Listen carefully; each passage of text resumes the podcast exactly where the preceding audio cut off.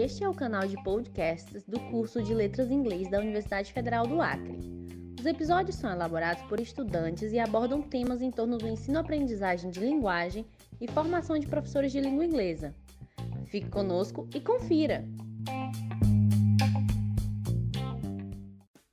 Olá, este podcast é resultado das atividades das disciplinas Culturas e Histórias Africanas dos Afrodescendentes Indígenas do Brasil ministrada pelo professor Gerson Albuquerque no segundo período do curso de Letras Inglês da Universidade Federal do Acre, no primeiro semestre do ano de 2021. Todo o planejamento, condução e edição das atividades ficou a cargo do grupo formado por Milena da Silva Pereira, Ronald Muniz Dantas Júnior, Rainara Camila Targino da Silva, Fagner Menezes de Oliveira, Larissa Fernanda Crispe Santana, Giovana Santos de Souza e Patrícia Rodrigues dos Reis estudante de letras inglês. E a nossa convidada para este episódio é Flávia Rodrigues Lima da Rocha, professora do Centro de Filosofia e Ciências Humanas da UFAC, mestre em letras, linguagem e identidade, doutoranda em educação e coordenadora do Núcleo de Estudos Afro-Brasileiros e Indígenas da UFAC.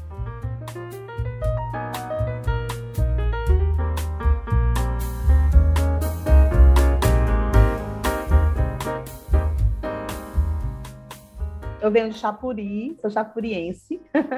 eu vim para cá ainda na minha infância, porque na minha cidade não tinha universidade. E o meu pai já era professor. É, e naquela época, é, você, quem sabia ler e escrever, né, praticamente, podia ser professor de zona rural. Então, os meus pais já eram professores. Minha mãe da educação infantil e meu pai de, de ensino, que a gente chama de ensino fundamental hoje. Ele passou no vestibular e ele veio fazer vestibular de História aqui em Rio Branco. Aliás, veio fazer o curso de História aqui em Rio Branco, né?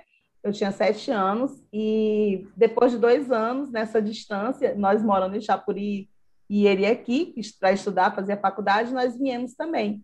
E, e aí eu vim então para cá com, com nove anos e fui estudar aqui e, e, e, depois nós ficamos morando aqui, né? Eu e minha família, eu, minha mãe, meu meu pai meu irmão. Então eu sou filha de dois professores, dois educadores, né? De quem me orgulho muito e, e acho que a, é, a quem minha trajetória está muito ligada, porque tipo sempre fui muito cercada por esse ambiente é, educacional escolarizado, né? A gente sabe que tem diversas formas de educação, mas esse ambiente educacional escolarizado, por ser filha de dois professores, sempre tive muito acesso a livros, leitura, essa, esse letramento, esse letramento formal, né? Sempre tive bastante acesso, então eu venho de uma de uma história de bastante privilégio. Fui aluna de educação pública a minha vida inteira, também com muito orgulho, né?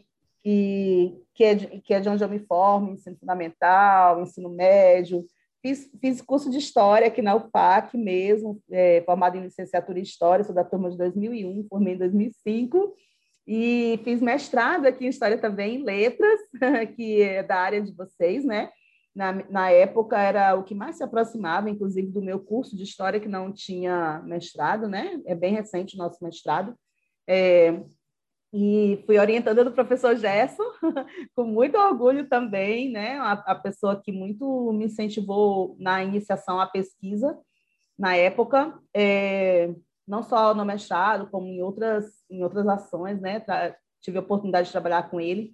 E lá no mestrado, em Letras, Linguagens e Identidades, que é o nosso PPGLI da UFAC, eu estudei negros na historiografia acriana. Então, eu usei historiografia, que é a minha área de, de graduação, né? Como linguagem para poder ser aceita no mestrado em linguagens e identidades, né? Então eu estudei como que a população negra estava presente nas, na nossa historiografia, é, como que ela era tratada, retratada, né? Que na verdade não é muito. E depois disso, eu atualmente, né, faço doutorado pelo UFPR, que é um um DINTER, né? Um DINTER é um convênio interinstitucional que nós temos, nós Universidade Federal do Acre com a Universidade Federal do Paraná, e nós somos uma turma de 25 professores aqui da UFAC, é, e que faz, estamos fazendo doutorado lá desde 2018, e lá eu estudo práticas pedagógicas em educação das relações étnico-raciais nas escolas acrianas. A minha tese é mostrar que a Lei 10.639, que trata do ensino de história e cultura afro-brasileira e africana, é possível sim de ser aplicada nas nossas escolas.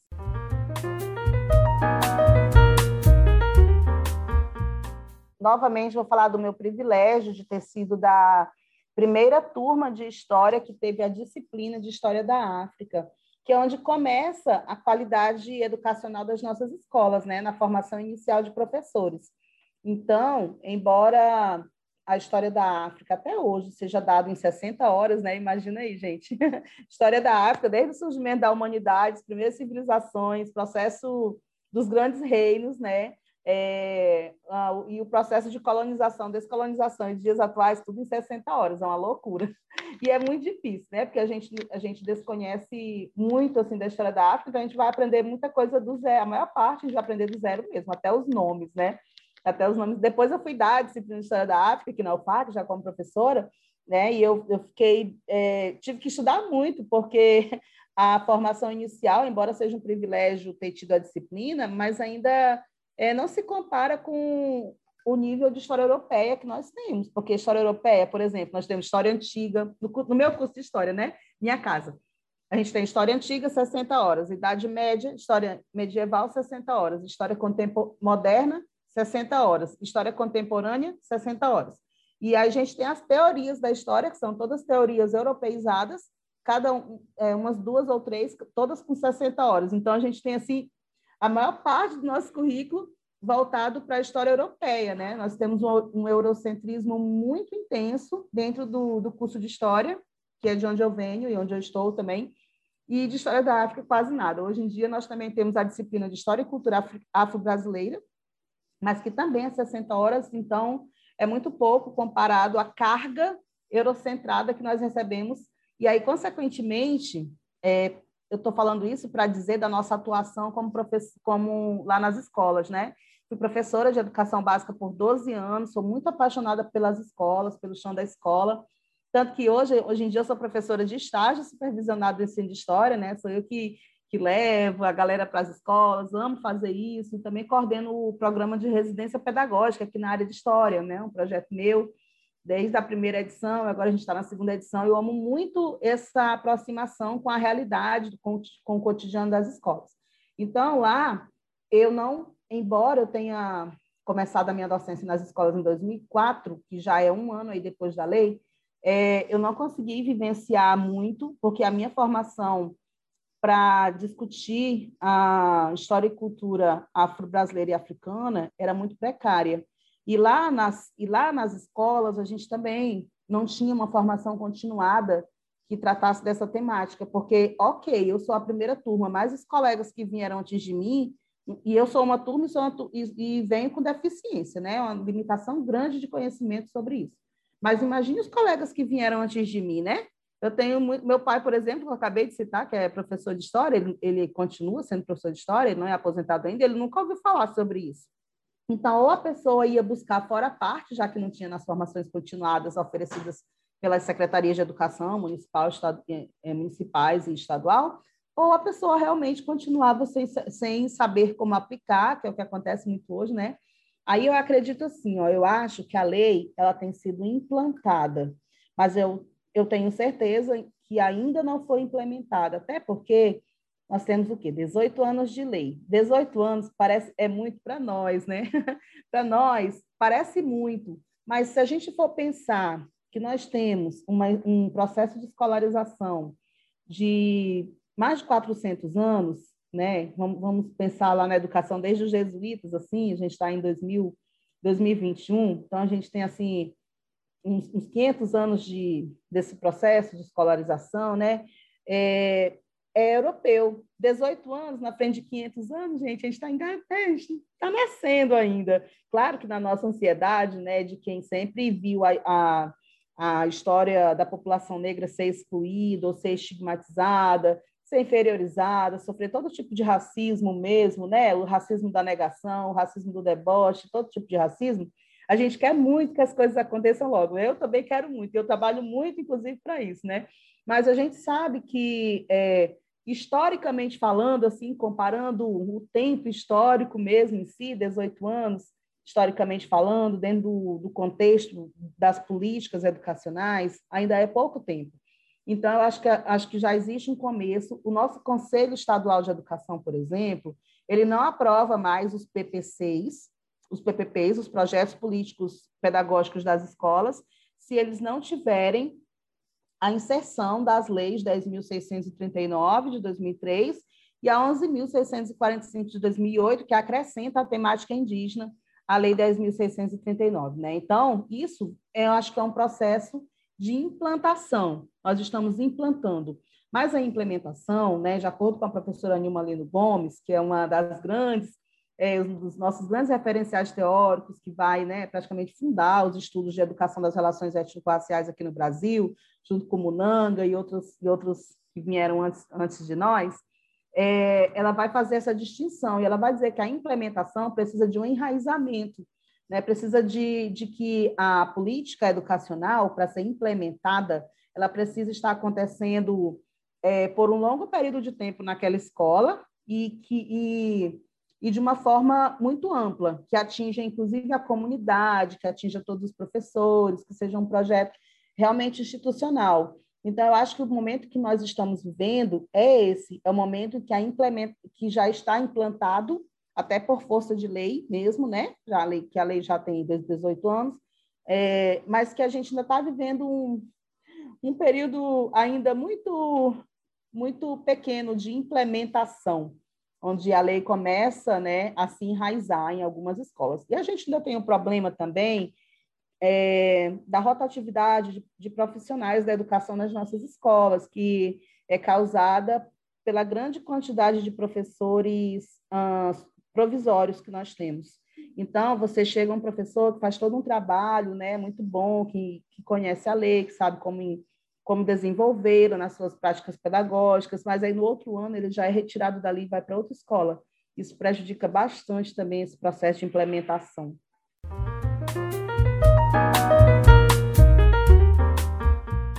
Logo no começo, quando eu comecei a estudar sobre a educação das relações étnico-raciais, até no mestrado mesmo, eu defendia que não, que nem aqui na universidade não era necessário criar uma disciplina específica como essa que vocês estão tendo, como uma que eu propus e vai ser implantada no próximo PPC de, de História. Só que a gente achava isso, né? que essa discussão deveria perpassar todos os componentes curriculares. Só que com o passar dos anos, a gente viu que isso não aconteceu. Então, hoje em dia, eu já faço parte do grupo que defende que, principalmente na formação inicial, aqui entre nós, né, é, universidade, que seja de fato criada disciplinas específicas porque o racismo estrutural que nós vivemos, que não é o racismo do indivíduo, né, é o racismo da estrutura da educação que nós temos no Brasil, não vai permitir realmente que essa discussão seja feita nos outros componentes curriculares, nas outras disciplinas que nós temos aqui na nossa graduação. Então, hoje eu já sou do partido em que se defende muito, né, muito fortemente a criação de disciplinas é, que tratem é, diretamente dessa temática e que tragam é, autores, referenciais, conteúdos, né, muito próprios dessa discussão.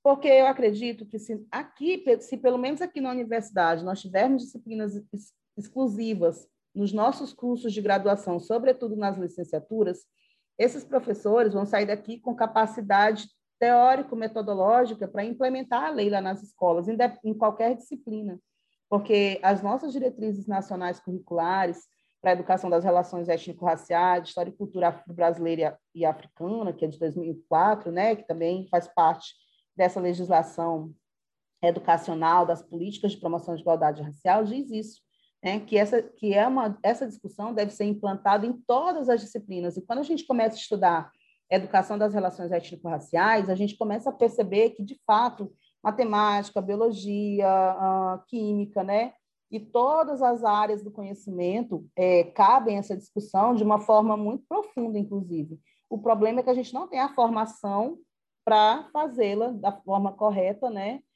Nas, na nossa prática docente lá das escolas, e nem em lugar nenhum, para falar a verdade, né? Porque aqui a gente está falando das escolas. É, mas que isso é possível, essa, essa formação é possível de acontecer aqui nas licenciaturas, por meio de disciplinas como essa que vocês estão fazendo agora.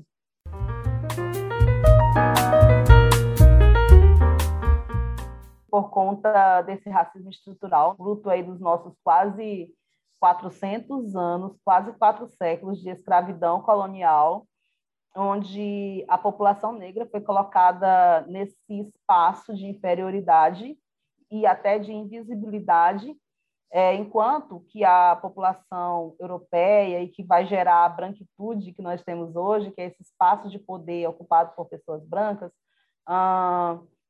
é, faça com que a história que vem da África, a cultura que vem da África e tudo que se criou é, com relação à afro-brasilidade, né, é, seja visto sempre como algo inferior, seja visto como algo feio, né? E isso é muito simples assim de notar no nosso cotidiano, quando a gente cria, quando a gente passa a ter um olhar um pouquinho mais atento, né?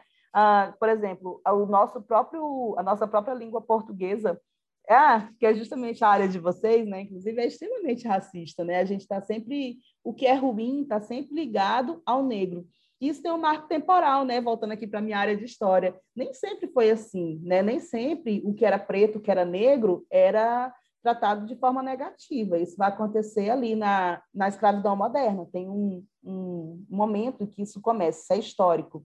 Né? Então, é nesse momento que realmente a população africana que vem para as Américas, e sobretudo para o Brasil, começa a ser tratada de forma inferior, como alguém que precisa ser tutelado por outra pessoa, essa outra pessoa é o branco, isso, e assim, nós, e assim se cria o racismo né, é, científico, que vai dizer, comprovar pela ciência da época, né, ali no século XIX já, que o racismo, é, que existem raças distintas biologicamente falando, e que algumas raças são superiores, como a raça europeia, a raça do civilizador, a raça do que é belo, a raça do, do que é inteligente, né? E vai ter a raça inferior, que é a raça que precisa ser escravizada, porque é uma raça que não tem competência é, intelectual para ocupar outras posições além daquela que é, é, realmente escravizada. Então isso vai, isso ocorre com a escravidão moderna e a escravidão moderna acaba ali em 1888, né? Gente, aqui no Brasil a gente tem a abolição, mas isso não trouxe nenhum, nenhuma reparação e nenhuma, é, nenhum desmonte dessa mentalidade racista que se, que se criou ao longo dos séculos, né? E então, o que a gente vai continuar tendo no Brasil é uma perpetuação da, da discriminação negativa para com a população negra brasileira, né? São as pessoas afro-brasileiras. Então, é, tudo, tudo que é de ruim vai continuar sendo atribuída à população negra. A coisa está preta, né? Se dizia muito isso, hoje em dia cada vez menos, porque o movimento negro brasileiro tem tido cada vez mais força de resistir e de combater, até pelas políticas públicas que surgiram na, nos primeiros, na primeira década ali dos anos 2000, né? Inclusive como a Lei 10.639 e ações, várias outras ações afirmativas que se tornaram políticas públicas é, mas ainda é comum você ouvir frases como essa, né? Que a coisa está preta para querer dizer que a coisa está ruim. Né? A gente fica até brincando assim entre nós, né, de movimento negro, ah, a coisa está preta, então a coisa está é boa. Tentando atribuir aqui, por exemplo, no NEABI, a gente criou o Novembro Negro. Esse ano já vai ser o quarto, justamente com a ideia de ressignificar o termo negro, né? De ressignificar para dizer que é algo bom, que é algo rico, que é algo é, dado à diversidade, a nossa riqueza de diversidade que nós temos aqui no estado do Acre, já que aqui no estado do Acre a população negra é de 72,4%, né? E no estado em que até bem pouco tempo atrás, ainda quando eu fazia minha dissertação ali em 2008 a 2011, se dizia que não tinha população negra, né? Por, por muitos anos a população negra foi invisibilizada aqui. Tanto que o título da minha dissertação é Inaudíveis e Invisíveis, Representações de Negros na Historiografia Acriana. Porque tinha muito esse mito de que aqui não tinha, não tinha população negra, quando, na verdade, é só olhar para as nossas cores, culturas, né? E tantas outras heranças que a gente se, que a gente se descobre, descobre qual é a nossa identidade. Então, eu acredito que seja, que seja por isso, né? Por conta de todo o racismo científico e estrutural que ainda nos resta, que a, a temática mesmo em toda a história e cultura afro-brasileira tem sido até hoje né, estigmatizada. A religião, por exemplo, quando a gente pensa em religião, a gente pensa em cristianismo. A religião de matriz africana ou afro-brasileira não é religião, é tida como coisa do demônio para o senso comum, né? E para tantas pessoas que até nem têm tanto senso comum assim, mas por causa do racismo estrutural, elas se apegam a esses mitos, né, a essas é, a esse racismo mesmo, né, que é para o lado do racismo religioso que a gente chama, e que também vai desvalorizar e muito, né, vai desumanizar, estigmatizar mais um elemento da história da, da cultura afro-brasileira e africana.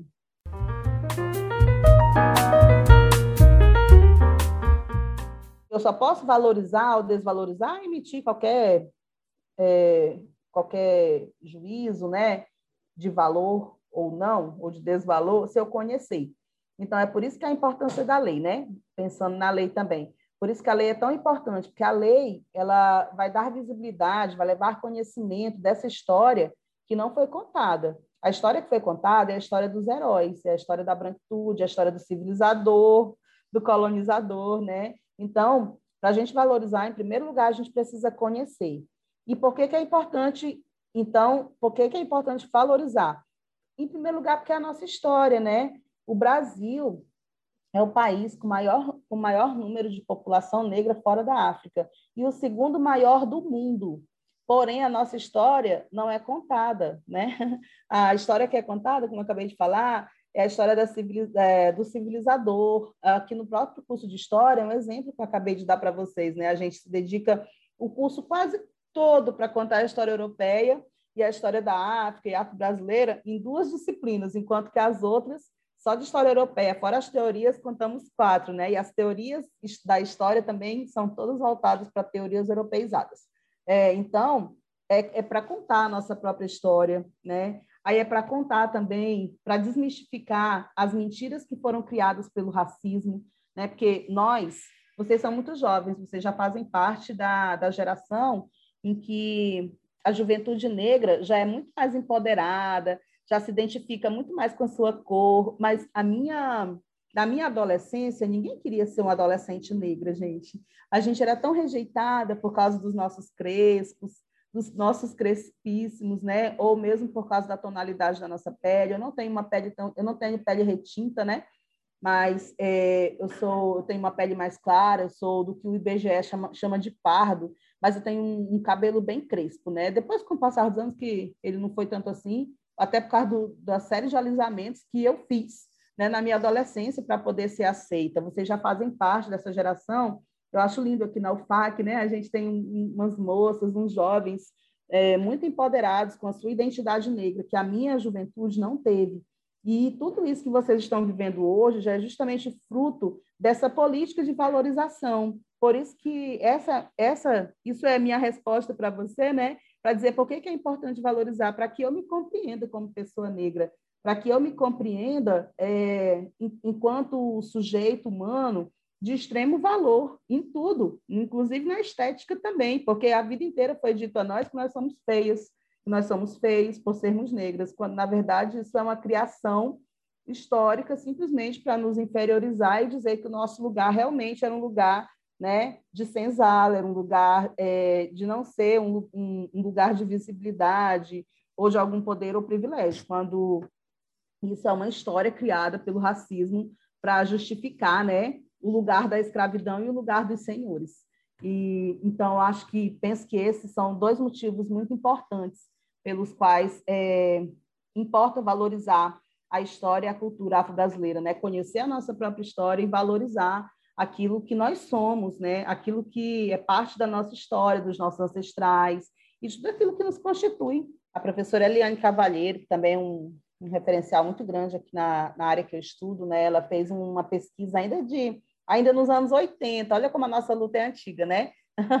é, inclusive, a, a Lei 10.639 é um projeto de 1983, que ficou engavetado por 20 anos até ela, se até ela ser aprovada como lei. Mas é um projeto de 83. Então, o movimento negro ele sempre lutou para justamente para garantir seus direitos, sempre lutou para pelo, pelos seus direitos de ser humano, pelos seus direitos de, de ser parte da história que ele realmente estava ali, sempre construiu junto, né? Inclusive, a maior, se a maior parte da população brasileira é de pessoas negras, então a maior parte da nossa história é, é construída por pessoas negras.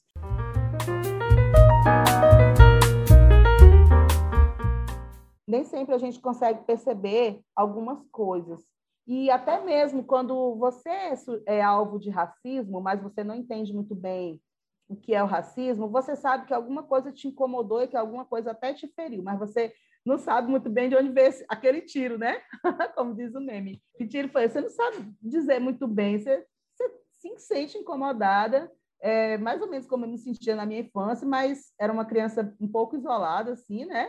Um pouco discriminada, mas eu não entendia muito bem. E assim, só na minha vida adulta, já de pesquisadora, né? Já com alguma experiência, é que eu venho entender, né? Que aquilo era racismo. Outra coisa que é muito ruim aqui no Brasil é que o racismo, chamado de racismo à brasileira pelo professor Munanga, né, Kabengele Munanga, é, que é um professor também que é um dos grandes precursores assim é, intelectuais que vão formar essa temática das relações étnico-raciais, que inclui a história e cultura africana, afro-brasileira e indígena, é, ele vai dizer que o racismo à brasileira é um dos crimes mais perfeitos que ele conhece, porque tipo nos Estados Unidos, é, você sabe quem é negro e quem é branco, é, lá teve realmente, né, toda, lá teve a, nós, lá teve uma Ku Klux Klan que ia incendiar as casas das pessoas negras e até as próprias pessoas negras.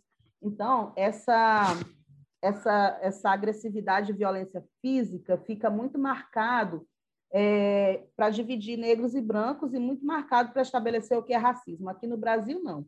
Aqui no Brasil, é, nós temos uma pesquisa, uma pesquisa, aqui no Observatório de Discriminação Racial do, da Universidade Federal do Acre, que é um laboratório de pesquisa que eu coordeno, que existe aqui desde 2016, em que a gente vai às ruas perguntar se a pessoa é racista. E, claro, claro, né, que a maioria vai dizer que não é.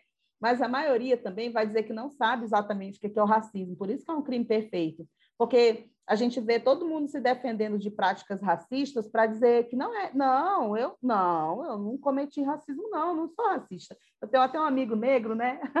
isso, é um, isso, é, isso é um discurso bem amplo aqui no Brasil. Não, a minha mãe, né? O meu, meu irmão, meu amigo é negro, eu não sou racista. Por quê? Porque aqui, como a gente vem de um mito da democracia racial, criado ali nos anos 30 pelo Gilberto Freire, no caso a Grande Senzala, em tantas outras obras, né? É, que vai dizer que aqui se vivia uma grande democracia racial, era todo mundo misturado. Ele só não conta que essa mistura, né, que vai dar, que vai gerar os miscigenados, é fruto do estupro, não é fruto da escolha das misturas, mas sim fruto de estupro, de violência, de agressão sexual de homens brancos para com mulheres negras que sofriam nas mãos dos homens brancos, das suas esposas brancas, inclusive, né, pelo ciúme. Então, nosso racismo, a brasileira, é esse racismo extremamente perverso, difícil de identificar. Onde é que está o racismo? Né? O racismo está na minha linguagem, está no meu comportamento, nos meus olhares, nos meus pré-julgamentos com relação essa a, a Thais Araújo, né, e, e, que juntamente com Lázaro Ramos, Lázaro Ramos tem uma criança um menino, uma criança preta, é, eu assisto as entrevistas deles de vez em quando, e ela diz, né? Ela falou isso chorando, ah, é tão, é tão, tão sofrido ela, ela pensar, né? Que quando o filho dela começar a querer sair de casa sozinho, como é que ela vai reagir, né? Porque enquanto criança ele ainda está ali protegido na casa dela, ele vai sofrer algum racismo fora, mas ainda está muito bem protegido. Quando ele começar na adolescência, quiser sair sozinho de casa, né? As pessoas não vão perguntar de quem ele é filho, é, qual é a classe econômica dele. É por isso que essa distinção étnico-racial é muito distinta da, da questão econômica, porque se você é preto, se você está numa numa calçada, ninguém te pergunta se você é rico ou pobre. A polícia não vai perguntar, né? A polícia ela simplesmente discrimina é, e mata. A gente tem aí um genocídio de, de jovens negros no Brasil. Nós temos uma é, dados, né, muitos dados sobre isso, de como os jovens negros têm, os jovens negros têm sido mortos, é, e cada vez mais né, esse genocídio tem aumentado, que a nossa violência também aumentou muito. Então, essa questão com as crianças, mas não só com as crianças, né, é, é difícil de perceber e é difícil de lutar contra. É por isso que é importante gente, esses debates, e essas disciplinas, ainda que na academia, que já é uma coisa mais elitizada, né, mas que da academia também possa se expandir para que todo mundo saiba o que é racismo, como é que ele se manifesta, os diferentes tipos de racismo que, que existe, né, e que as pessoas estão bem passíveis de praticar. Quem é bom e quem é ruim pratica racismo, gente. Porque o racismo, ele está na estrutura. Então, se eu não estou muito ligada no que é racismo e como é que ele é praticado, eu posso praticar racismo em qualquer instante, né? A branquitude vem e diz, ah, porque os primeiros a terem preconceito com os negros são os próprios negros. Não, gente, racismo é algo que faz parte de uma estrutura de poder, então só pode ser praticada por pessoas que estão na, na pirâmide, na parte de cima da pirâmide, né? Pessoas negras, que é composta aí pela população de pretas e pardas, segundo o IBGE e o Estatuto da Igualdade Racial, no máximo elas reproduzem o racismo que ela sofre. Então, ela vai reproduzir nas suas opiniões e tal, é, como, como eu acabei de falar, como a minha própria geração de adolescente, que eu gosto muito de contar sobre isso, para que todo mundo perceba a diferença. Né? É, a minha própria geração de adolescentes, por exemplo, alisa, é, alisava os cabelos obrigatoriamente, praticamente. Completou 12 anos, às vezes nem isso, já está alisando o cabelo. E fazia de tudo para passar por um processo de embranquecimento para poder ser aceita. E não era porque nós reproduz... não é porque nós éramos racistas conosco, é porque nós queríamos ser aceitas né? Ninguém, é, nenhuma, nenhuma população que sofre a opressão do poder, seja o racismo ou o machismo, vai cometer aquela reprodução, aquela vai vai poder dizer que uma mulher é, é, também é machista. Não, ela reproduz machismo, porque o machismo é próprio de quem está na estrutura do poder na parte de cima, que no caso são os homens heteronormativos, né? Assim como é a branquitude que produz o racismo, a população negra, no máximo, ela vai reproduzir aquilo que ela recebe, aquilo que ela aprendeu, porque nós aprendemos. E eu gosto muito da frase do Mandela que diz que se nós aprendemos a ser racistas, nós também podemos aprender a não ser racistas, né? Porque tudo é uma construção, tudo é um aprendizado, faz parte da nossa história.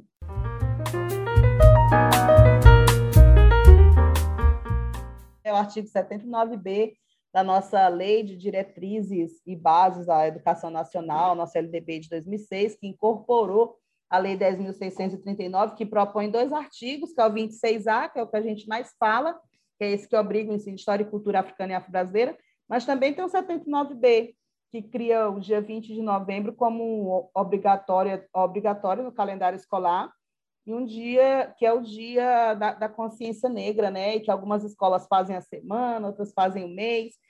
Esse dia é um dia muito importante, né? Porque é um dia escolhido pelo movimento negro, muito diferente lá do 13 de maio, que é um dia da branquitude, é um dia de celebração a Isabel, que na verdade não foi, não foi a redentora ou a salvadora das pessoas escravizadas, né? Muito pelo contrário, ela, nós fomos o último país a é, da, da, da, América a, a fazer isso, a abolir a escravidão, né? Carregamos essa, essa marca aí por muito tempo, e enquanto que os outros países já haviam abolido, nós não. Foi uma pressão externa, é, e sem falar daquilo que é falado pouco, porque as nossas histórias não costumam ser contadas, como a gente está falando aqui, de toda a resistência e luta por, é, por abolição vinda por parte da população negra, escravizados e população negra livre, né? A gente está aí com um filme novo do Dr. Gama, que conta um pouquinho da história desse abolicionista negro, né?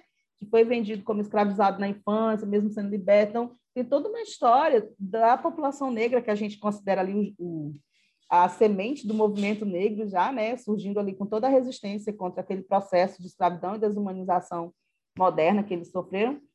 É, e aí é um dia escolhido por esse movimento, porque é em alusão à morte do Zumbi dos Palmares, que foi um grande líder é, da resistência à, escravidão daquela época. Então é um movimento é um dia legitimamente escolhido pela população negra, pelo movimento negro brasileiro, em consenso entre os diversos movimentos negros brasileiros, inclusive, né, que são muitos. É, e aí, só que aí a gente tem um problema hoje. É lei, é um dia, então parece fácil de fazer. Aí você, aí que, que eu encontro, o que, que eu tenho encontrado nas escolas, né? Eu também sou atual presidente do Fórum Permanente de Educação Étnico-Racial do nosso estado. E aí a gente, a nossa função é acompanhar a implementação da lei. Por isso que eu te trouxe aquele dado de que todos os projetos políticos pedagógicos para serem aprovados pelo Conselho Estadual de Educação precisam ter a lei para serem aprovados. É por conta desse meu trabalho no fórum, é, que eu participo né, dessa discussão estadual. E aí, o que, qual é o problema que a gente encontra hoje? Muitos, muitos, né? Como é para cumprir a lei, e aí a gente aí tem a exigência das secretarias de educação, tanto municipais como estadual, aí tem, uma, tem a exigência do Ministério Público, tem uma exigência assim, institucional que a lei seja cumprida. Então, você, é, e é um dia, parece fácil, então, de fazer uma ação em um dia. E aí se pega muita coisa de forma isolada para se fazer naquele dia, que não, que não torna a lei efetiva nem para os professores, nem para os alunos, nem para ninguém da comunidade escolar. Por exemplo, é, uma escola de educação, uma escola de anos iniciais que tem aqui perto de nós, na UFAC, digo, digo de nós que eu estou aqui na UFAC, que vocês são da UFAC também, né? Uma escola que nós temos aqui perto disse para a criança dos anos iniciais que no outro dia ela deveria vir, ir para a escola vestida de africana.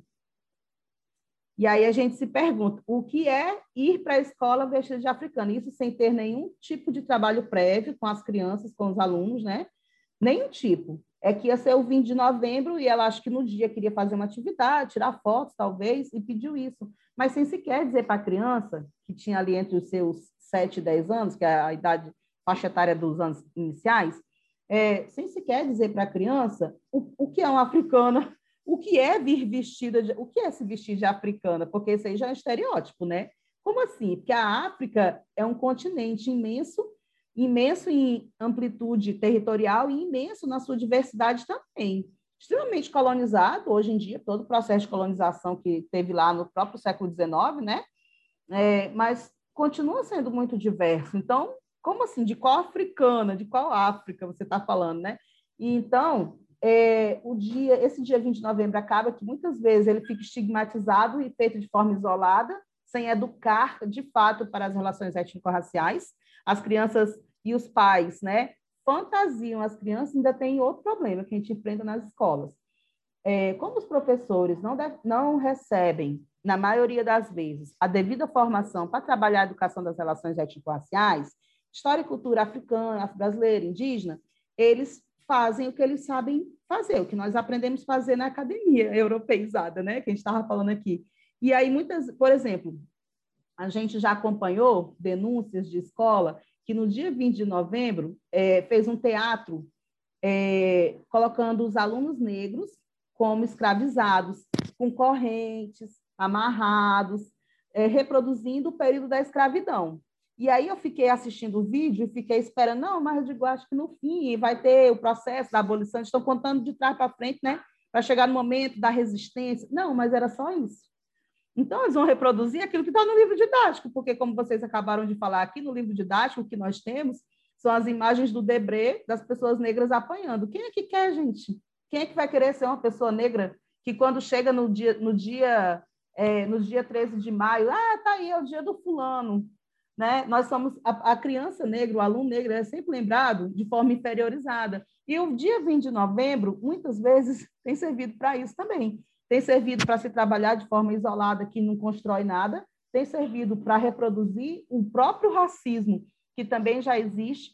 Mas é claro, né? A gente também tem a parte boa, a parte em que muitos, muitas pessoas que já fizeram alguma formação, que já estudaram um pouco sobre isso, que já têm alguma conscientização né, política nessa temática, também, é, também culminam os seus projetos, porque é, história cultural brasileira, africana e indígena é para ser trabalhado ao longo do ano, nos diferentes, nos diferentes componentes curriculares, em diferentes etapas, né? é um processo. Até uma intervenção pedagógica sua, uma fala sua, é, é, estudar a história e cultura africana e afro-brasileira. Nem sempre, inclusive, está no conteúdo, às vezes está numa postura do professor em ser antirracista.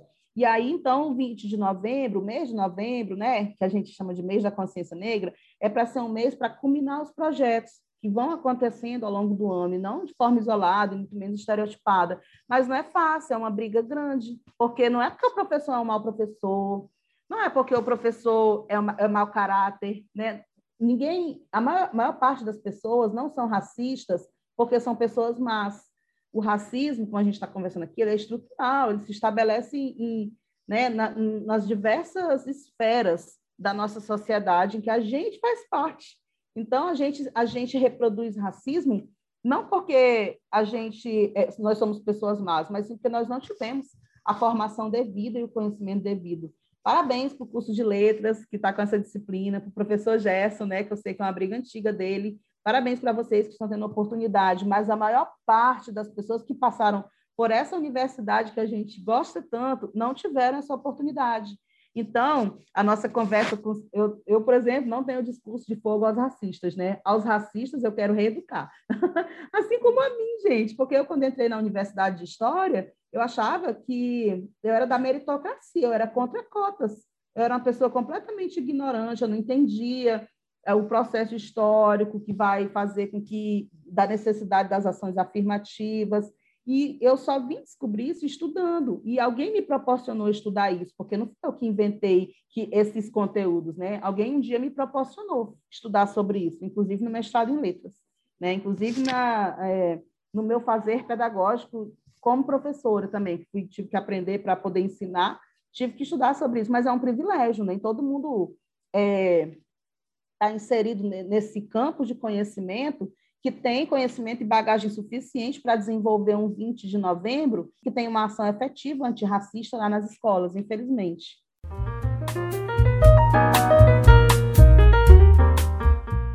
Eu acredito muito na educação como como diria o Paulo Freire, né? Ele dizia: "Ah, tá bom, educação não transforma o mundo, mas transforma as pessoas, e as pessoas transformam o mundo", né? Eu acredito muito nisso. E eu falo por mim mesma, né? Pela minha própria experiência. Quanto mais conhecimento eu vou adquirir, adquirindo, melhor eu vou é, tornando a minha prática pedagógica enquanto docente. É, e eu, isso é o que eu acompanho nos meus colegas docentes, nos colegas que eu vou tendo a oportunidade de contribuir na formação, né? Aqui, aqui na nossa universidade, nós tivemos em 2003 o curso de especialização é, Uniafro, Política de Promoção de Igualdade Racial na, educa na escola que até o professor Gerson, inclusive, foi professor aqui, foi orientador, né? Foi um grande parceiro nessa época. Como sempre, quando ele é convidado. É... E esse curso formou 70 especialistas em educação das relações étnico-raciais. E existe uma grande diferença, que inclusive eles são os sujeitos de pesquisa da minha tese, né? Porque eu pesquiso somente, minhas pesquisas é, são, foram desenvolvidas apenas nas escolas onde eles estão atuando, seja como professores, seja como diretores ou como coordenadores de ensino pedagógicos. É, e a gente vê uma grande diferença. É, eu que acompanho muito as escolas, né, nas minhas várias atuações, seja como fórum, como professora de estágio, residência pedagógica, é, como pesquisadora, é, a gente vê uma grande diferença entre os colegas que têm a devida formação para atuar numa prática antirracista por meio de um curso de especialização e depois nós reproduzimos esse curso também em formato de aperfeiçoamento em 2016. Então, ao todo, são mais de 100 pessoas, mais de 100 profissionais em educação das relações étnico-raciais que nós temos aqui. E são pessoas que estão fazendo muita diferença nas escolas, é, em, em, qual seja a situação, a posição que eles estejam atuando, né? Nas escolas, alguns estão na, nas secretarias de educação também. É, então, eu acredito que a formação, que o conhecimento é realmente aquilo que pode trazer o, o devido ajuste para a nossa postura enquanto educadores antirracistas, né? A gente também tem várias outras formações menores, cursos e minicursos, promovidos pelo Fórum. Nós fizemos uma parceria em 2019 com a nossa Secretaria Estadual de Educação para fazer uma formação de 40 horas para os assessores técnicos da, da SE, né, da nossa Secretaria Estadual de Educação, a nossa Secretaria Municipal de Educação, nós, nós fazemos seminários antirracistas, né, desde 2016 lá, pelo menos uma vez por ano, tanto para a EJA como para professores de educação infantil, anos iniciais, coordenadores pedagógicos, até técnicos administrativos, nós já fizemos formações lá. Né? Então, acho que as formações é uma área que vale que precisa muito é, de investimento, desde a formação inicial aqui, na graduação, como essas formações continuadas que a gente pode propor em formato de extensão, que é o que o NEABI tem feito, né? Desde, desde 2013 nós temos trabalhado assim. Eu acho que a intervenção que carece nas escolas é uma intervenção de formação continuada. Por exemplo, uma dessas especialistas é coordenadora pedagógica de uma escola, outra é diretora, então todo ano elas é, fazem formações com seus professores. Claro que quanto maior é o nível de poder que você está, mais ampla e mais implementação você consegue ter da lei, porque se você é um professor, é, na escola, você consegue aplicar a lei na sua, nas suas turmas, su, no seu, na sua prática pedagógica cotidiana. Você pode fazer isso. Mas se você é um diretor, se você é um coordenador pedagógico, como nós temos alguns casos, aí você consegue fazer essa formação ampla para a escola inteira.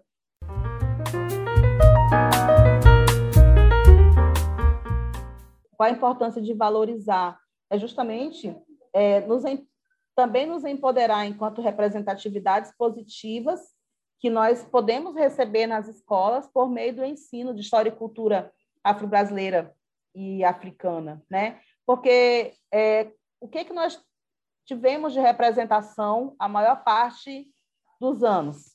Acabei de falar, né? As figuras do Debré, de pessoas negras sendo escravizadas, apanhando, sendo humilhadas, maltratadas. Quem, quem, que essa é uma representação que foi uma realidade, mas que não foi só aquilo. Nós temos também de pessoas que lutaram, que sobreviveram. Nós temos, inclusive, de, passado é, a abolição, né, depois da abolição, pessoas negras que foram grandes cientistas, pessoas negras é, que foram grandes educadores, pessoas negras que têm é, um, um, uma forte ação dentro da política, como Abdias do Nascimento, que criaram várias coisas, Teatro Experimental do Negro, pessoas negras é, que criaram ali partidos políticos, né? como a Frente Negra Brasileira, só que são histórias que parece que são histórias que não existiram ou que ficam de fora, é, porque ficam isoladas, já que não são contadas. E aí a nossa representatividade, as nossas representatividades positivas não são levadas para as escolas. E é isso, e esse que é uma das funções da lei, né? É levar para as escolas as diferentes histórias onde nós também podemos ter um protagonismo positivo, onde nós, população negra, pretos, pretos e pardos, né, que compõem a população negra brasileira, é, podemos é, ir muito além do, da pessoa escravizada apanhando lá no tronco. Pessoas que produziram conhecimento, que produziram ciência, pessoas que lutaram pela própria liberdade né, de, da, ali das pessoas escravizadas. Então, eu acho de fundamental importância é, que as representatividades positivas sejam levadas para as escolas justamente por meio da Lei 10.639. A gente vê um pouquinho de como a lei não está onde nós, onde nós queremos que ela esteja, mas de como ela, ainda que devagar, é, tem feito, tem tido algum efeito para nós, para nós, para todos nós, né? Porque nós já conseguimos ver alguns resultados. Inclusive, eu acho que a geração de vocês já é um resultado muito bom é, comparada com a minha, como eu estou sempre falando, fazendo, né? É, comparada com a minha, nessa, nessa identidade negra, que já é muito mais as pessoas, a, a juventude negra atual, principalmente a que está na universidade, que já é mais empoderada, se reconhece muito mais como pessoa negra do que a minha juventude negra.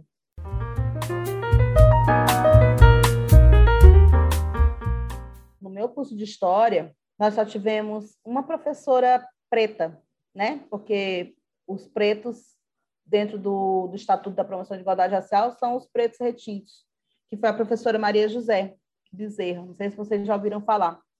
Então, é, a representatividade ainda é bem pequena, mas é, como ela tem crescido, eu acho que ela precisa muito ser visibilizada. Né? Mas ela ainda é bem pequena, sim. Se você for para passar para outros cursos, como esses cursos que são considerados mais elitizados, né? Medicinas, engenharias, elitizados até pelo período que eles acontecem, né? Que geralmente são cursos integrais, como as próprias engenharias em medicina, enfermagem e tantos outros. É, então, é, a representatividade ainda é bem pequena, mas ainda que pequena, eu acho que vale muito a pena a gente investir, nós professores, né? Vocês são professoras em formação, eu já atuando, investir na visibilidade dessa representatividade, por menor que ela seja. É, aqui, por exemplo, no NEABI, nós temos um projeto de pesquisa chamado Pérolas Negras, que é um projeto onde a gente tem buscado conhecer pessoas negras que atuaram na história do Brasil é, para fazer pesquisa sobre ela e transformar em vídeos para o YouTube. Parecido com o podcast aqui que vocês estão fazendo. Né? A gente tem um canal do, no YouTube, o NEABI, a gente tem transformado em vídeo para contar dessa da história dessas pessoas, justamente na intenção de, de mostrar a representatividade positiva da população negra, que existe aos montes Nós aqui conhecemos pouco, porque essas histórias não são contadas, né? E aí, consequentemente, a gente não vê a nossa representatividade. Mas eu acho que, ainda que pequena, vale muito a pena investir em conhecer.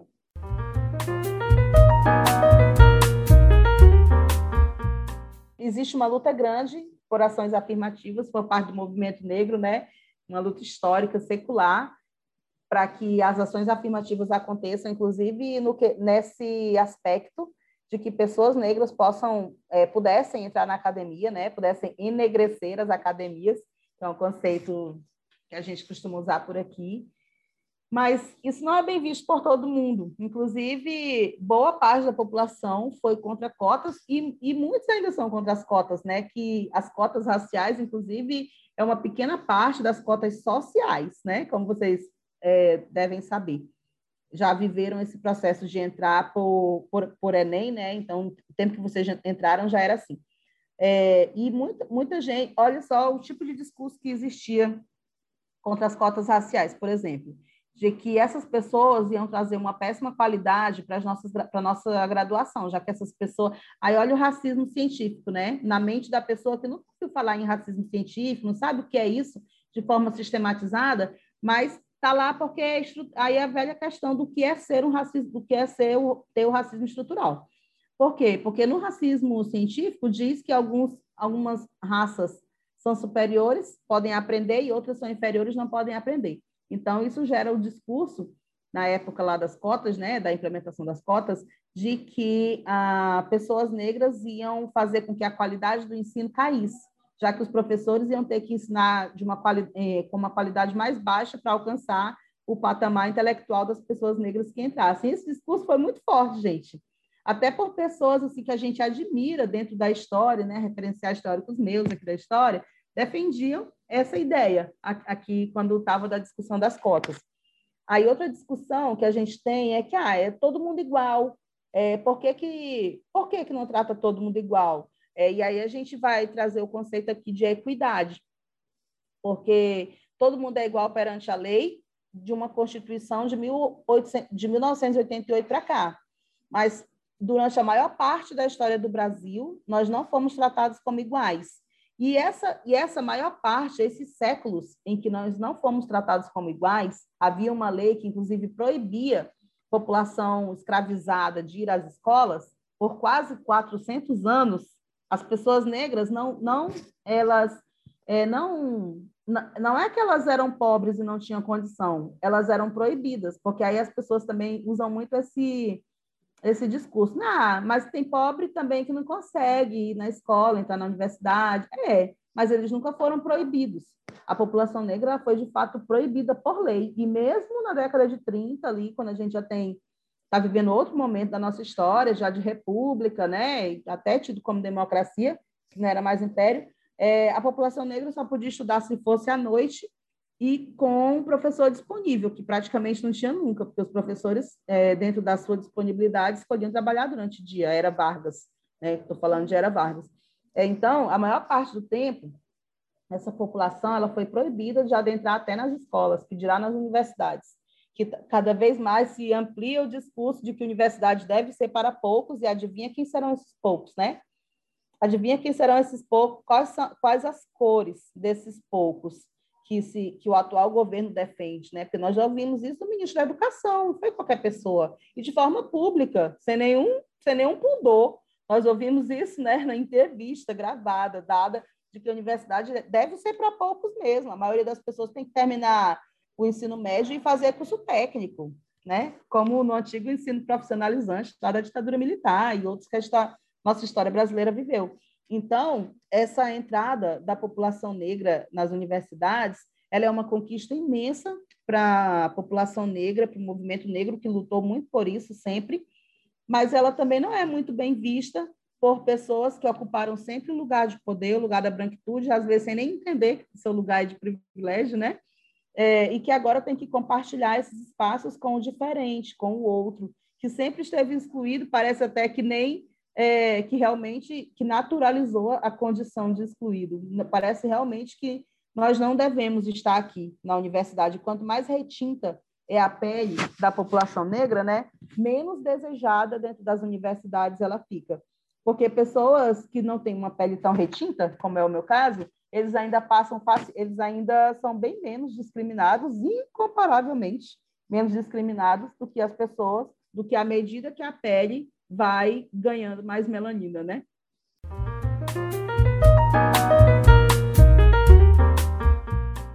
Eu vou, inclusive, falar daqui do nosso do nosso ambiente mesmo, que às vezes as pessoas falam, como eu sou muito ligada às escolas, às vezes, ah, só fala das escolas e na universidade, não tem? Tem, tem mesmo, tem sim, e muito, né?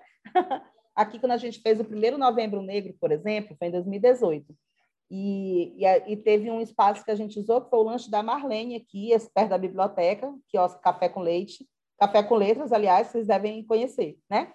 E aí a gente teve uma apresentação de uma artista negra, uma cantora negra, né, da nossa região. E quando ela começou a cantar com violão, a gente montou, né, com microfone violão para ela, é, um monte de gente começou a se levantar e ir embora, gente. E, e foi bem triste ver aquilo, porque a, a dona do espaço, que é a Marlene, que estava cedendo espaço ali para para uma ação do Novembro Negro, acabou tendo prejuízo. A gente achou que, inclusive, que que ia atrair as pessoas. Como era uma menina negra, cantando música, inclusive negra, né?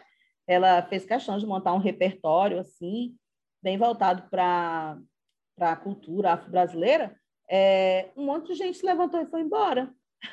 foi muito incrível de ver, muito incrível mesmo. No RU também, nesse ano, nós montamos cardápio, a gente fez exposições de imagens no RU, é, montamos cardápios, né, que tinham ali de, de origem ou de influência africano-afro-brasileira, é, muita gente também ficou reclamando nas redes sociais, no Twitter, por quê? É, como, se aquelas, como se aquela cultura fosse alheia a eles, quando na verdade não é. Na verdade, somos, somos de somos é, pessoas negras, né? A maior parte de nós aqui no Acre, como eu já falei, é 72,4%. Mas o racismo é tão forte que, às vezes, nessa identidade nos permite ter. E, às vezes, a gente demora muito até para se identificar. É, nós tivemos aqui casos de blackface também, é, por professores, que foi muito divulgado há um tempo atrás. 2018 também, 2017, no final de 2017 né, também. O blackface, que é uma prática racista e extremamente cruel, que é você se fantasiar de pessoa negra. Como assim? Minha pele não é fantasia né? Minha pele, não, eu nunca vi ninguém se fantasiando de pessoa branca de forma estigmatizada, né? Mas a, a população negra, a pessoa negra, ela por meio do blackface, que é uma prática que vem lá dos Estados Unidos, mas que foi muito ampliada aqui por como em forma de nega maluca, de negão do WhatsApp, de tantas outras, né? Transforma a nossa pele, é, as nossas características físicas em deboche, em deboche, em estigma, né? Ah, então, é, de, é, de uma forma completamente pejorativa, e eu vi isso na minha universidade, né? Professores fazendo isso ali de forma extremamente comum e dizer, ah, mas eu não sou racista. É, querido, você é racista, sim. Você pode até não saber, mas deixa eu te contar aqui o que é racismo. O racismo é você achar que tem um grupo de pessoas é, que é fenótipo fenotipicamente privilegiado, que é a população branca, então ninguém debocha da, da condição ali da, de, do ser branco, e tem uma outra que merece ser fantasiado dela para debochar dela. Isso é racismo, e deixa te contar que foi isso que você fez no seu blackface, né? Porque é aquilo que eu já falei, né, gente? As pessoas geralmente, de fato, elas não são assim porque elas são más. Elas são assim porque é, nós, nós somos uma. Esse racismo que existe na sociedade, na, na sociedade brasileira é fruto de uma construção histórica que nos perpassa também.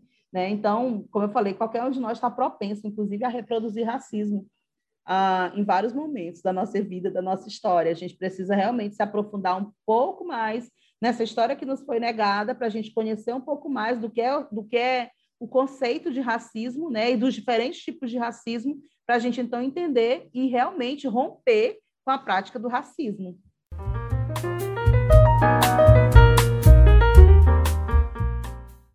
Coordeno aqui no NEABIUFAC um programa chamado Afrocientista, que dá nove bolsas para alunos lá da, do ensino médio. Então, eu tenho nove bolsistas de ensino médio que desenvolvem esse projeto comigo.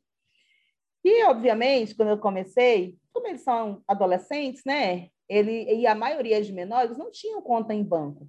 E quando eles foram abrir a conta em banco, deu muito problema.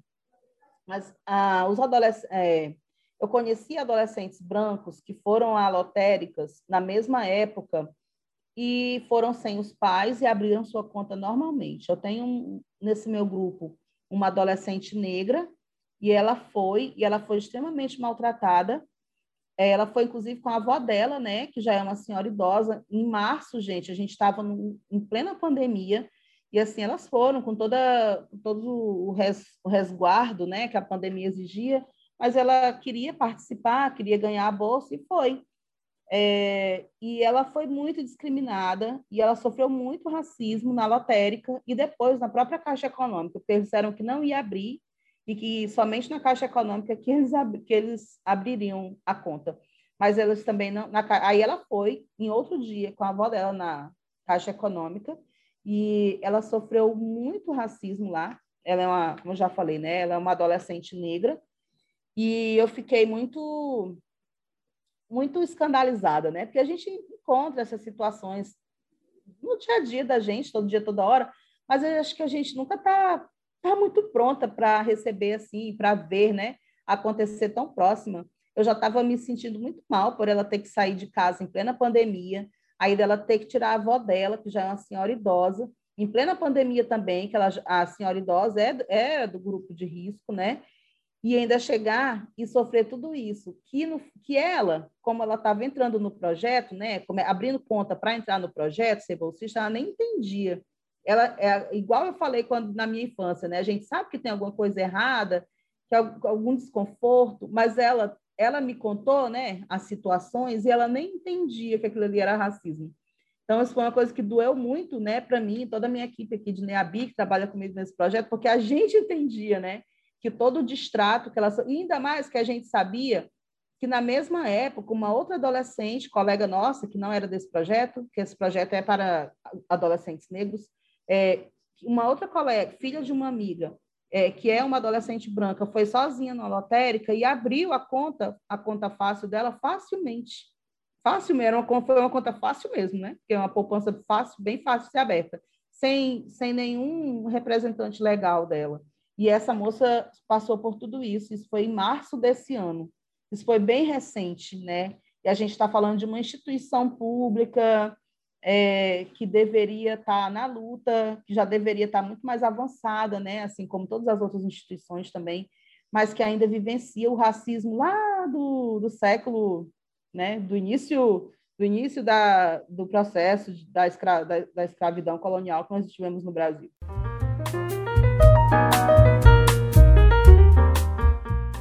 Esse recorte étnico-racial eu comecei a ter nos meus estudos, na minha pesquisa.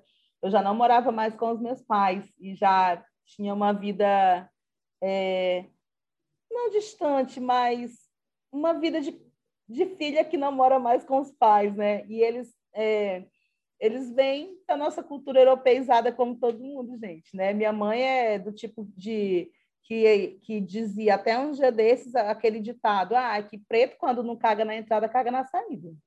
Desse tipo, que é o que a geração dela inteira dizia, né? Ah, tinha que ser preto, né? Quando a coisa é ruim, não quando a coisa é boa, né? Então ela vem dessa geração, é a geração, né, que fez parte aí da, da, da década de 70, de, de, ela é da década de 40, né? Meu, meu pai 50, então da década aí que acompanhou a ditadura militar, que vivenciou tudo isso, de forma até como resistência, por serem educadores, mas que com relação à educação das relações étnico-raciais, o racismo estrutural perpassa, perpassa ali completamente. Aí hoje que a gente já tem assim um pouco das discussões que eu consigo levar para eles, eles gostam de me assistir.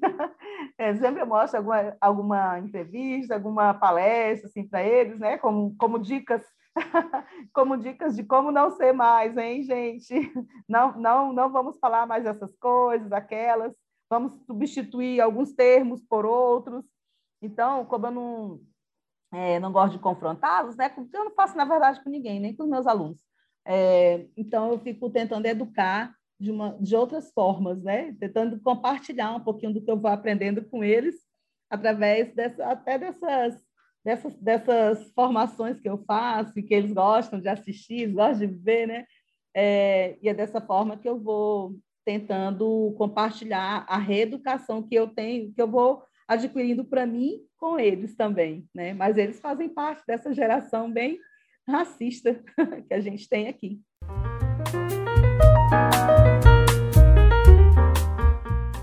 A gente sempre gosta de falar sobre aquilo que a gente vive, onde a gente atua, né?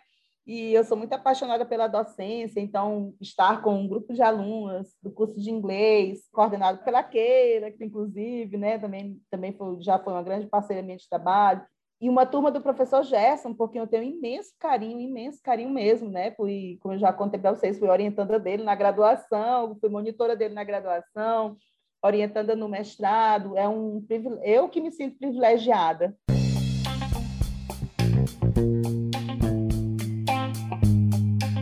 Você acabou de ouvir o canal de podcast do curso de Letras em Inglês da Universidade Federal do Acre. Nos vemos no próximo episódio.